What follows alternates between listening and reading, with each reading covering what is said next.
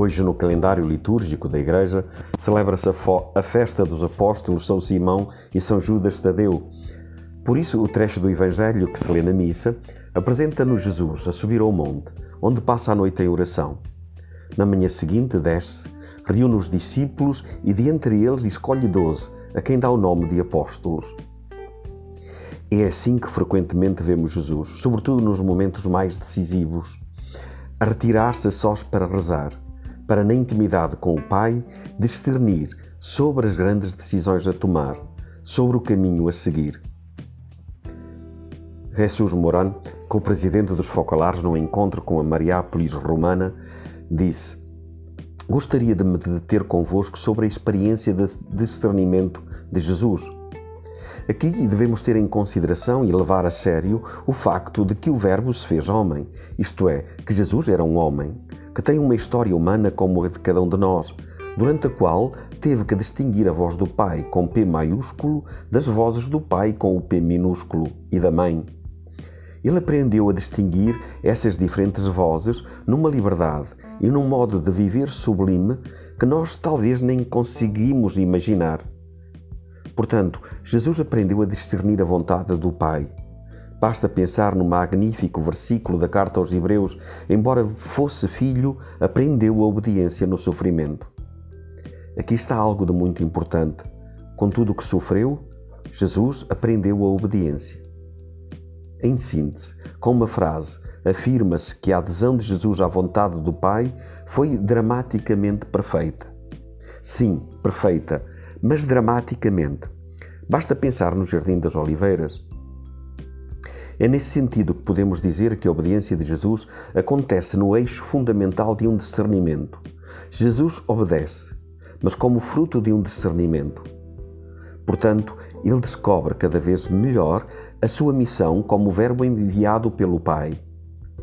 Isto é decisivo, porque veremos que todas as formas de discernimento cristão não são outra coisa senão uma atualização ou uma participação no discernimento de Jesus. Noutra passagem da mesma intervenção, Jesus Moran afirma: Todas as formas de discernimento são procurar ver com Jesus entre nós.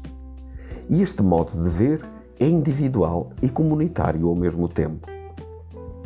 Este ver com Jesus no meio exige de nós uma disponibilidade à graça de não pouca importância, mesmo se facilitada pelo amor recíproco, que é a sua substância. Como toda a experiência mística que se considera tal, também a experiência de Jesus no meio de nós, que é o dinamismo, lembrem-se bem, é o dinamismo do discernimento trinitário, é atravessada por uma noite. Qualquer experiência mística tem uma dimensão de noite. Chiara chama Noite de Deus. Não se pode fazer uma experiência de discernimento sem a noite de Deus.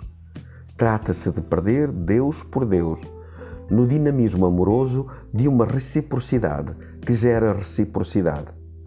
Porque esta é a característica da noite.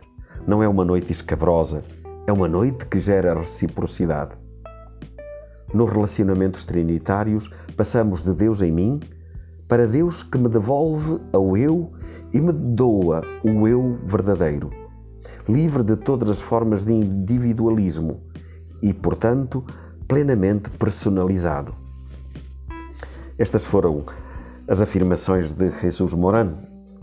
No fundo, parece-me que somos convidados a fazer este discernimento que é ao mesmo tempo individual, isto é, colocar-se cada um pessoalmente diante de Deus numa atitude de obediência, como Jesus, portanto, discernimento individual e ao mesmo tempo comunitário, renovando com os irmãos o pacto na prontidão de dar a vida por cada um, gerando o amor recíproco.